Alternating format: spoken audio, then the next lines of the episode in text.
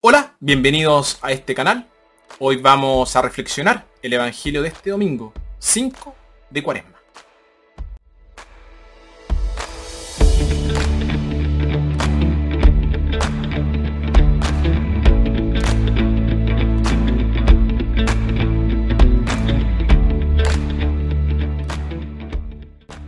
Nuestra primera lectura tomada de Ezequiel el exilio del pueblo a Babilonia se describe en términos de muerte y su regreso a casa se describe en términos de resurrección y renovación espiritual. Nuestra segunda lectura, tomada de la carta a los romanos, fue el Espíritu quien resucitó a Jesús de entre los muertos. Y ahora este mismo Espíritu vive en nosotros. Nuestro Evangelio, al resucitar a Lázaro de entre los muertos, Jesús demuestra que es el Señor de la vida y de la muerte.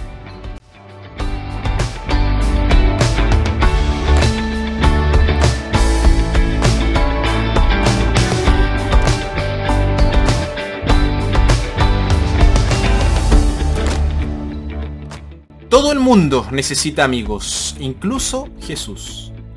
En el pueblo de Betania Jesús tenía tres grandes amigos muy especiales. Las hermanas Marta y María y su hermano Lázaro. Y su casa permaneció abierta para él cuando muchas otras cosas estaban siendo contra él. Cuando Lázaro se enfermó, era natural que el primero al que las dos hermanas acudieran era Jesús le enviaron un mensaje urgente, redactado en un lenguaje calculado, para apelar a su corazón. Decía simplemente, Señor, el hombre que amas está enfermo. Y su esperanza era que dejara todo y, viniera a curarlo. Pero sorprendentemente, Jesús no dejó todo y corrió al lado de la cama de su amigo moribundo. En cambio, se quedó donde estaba durante dos días completos. No sabemos por qué su retraso en venir debe haber sido desgarrador para estas dos hermanas. Justo frente a sus ojos, la vida de su hermano se estaba acabando. Y él que creían que podía hacer algo al respecto, no estaba ahí. Bueno, Lázaro murió. El Evangelio muestra la desolación que su muerte causó a María y a Marta. De los dos, María parece haber sido la más afectada. Ella ni siquiera saldría de la casa. Si bien tenían personas comprensivas a su alrededor, la que más querían estar con ellas no estaba allí. Jesús, el amigo de ellas y el amigo de Lázaro, estaba ausente. Y cuando finalmente llegó, sugirieron que él podría haber evitado esta muerte. Señor, si hubieras estado aquí, nuestro hermano no habría muerto. La desolación experimentada por María y Marta es una que muchos de nosotros hemos experimentado. Y cuando algo malo nos sucede a nosotros o a un ser querido, no podemos evitar pensar que si Dios realmente se preocupara por nosotros, si realmente nos amara, entonces no habría permitido que esto sucediera. Nos sentimos abandonados por Dios.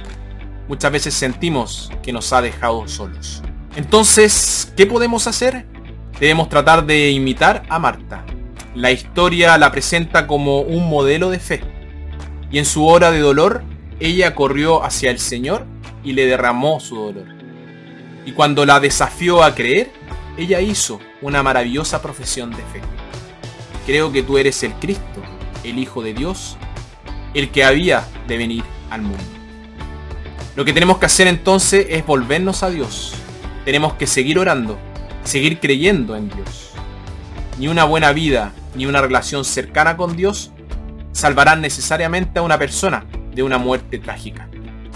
Ante nuestro dolor no podemos más que encomendarnos a Dios y abandonarnos a su cuidado.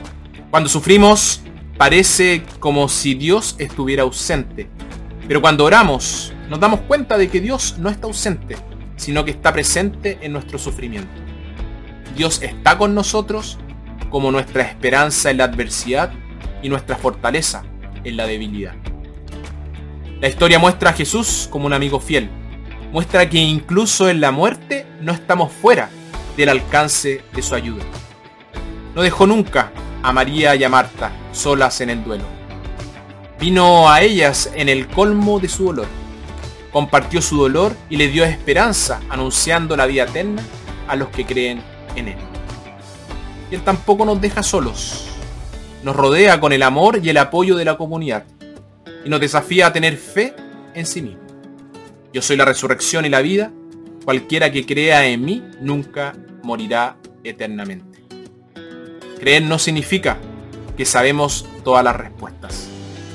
Y Jesús entiende la angustia que causa la muerte. Él mismo la experimentó. Venció la muerte no evitándola, sino soportándola y venciéndola. Y así se ha convertido en un pionero y un faro de esperanza para todos nosotros.